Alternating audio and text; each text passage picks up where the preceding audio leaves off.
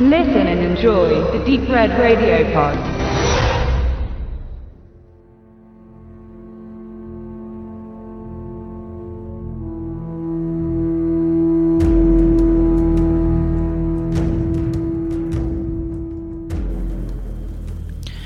Das finstere Tal.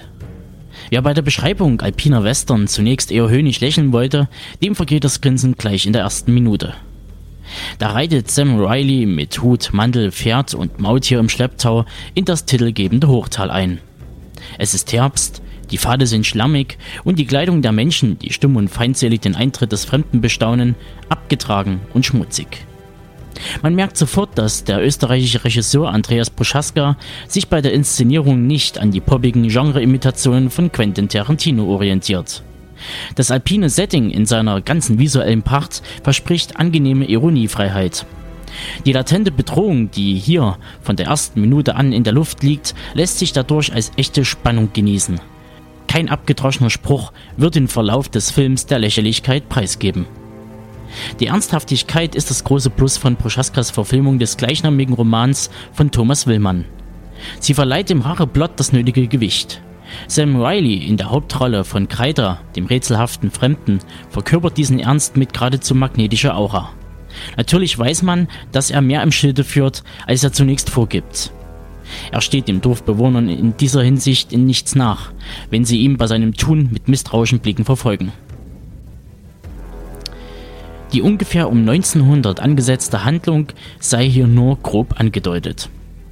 Der aus den USA angereiste Kreiter nimmt unter dem Vorwand fotografieren zu wollen für den Winter Quartier in dem abgelegenen Hochtal.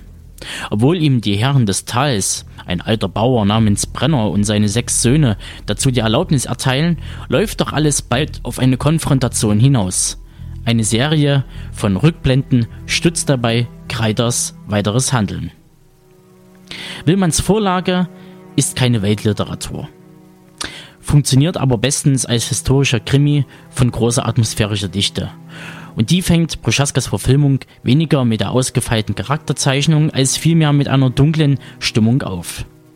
Egal ob die Kamera über das majestätisch verschneite Tal oder die verbrauchten Gesichter der Dorfbewohner gleitet, der Film baut kontinuierlich Spannung auf, die über die bloße Rachegeschichte hinweg einem knappe zwei Stunden in jene raue Welt band, die einem für den ersten Moment unbegreiflich erscheinen mag, aber im Finale den Zuschauer mit den ersten warmen Strahlen der Frühlingssonne aus dem Kino und in die Wirklichkeit entlässt.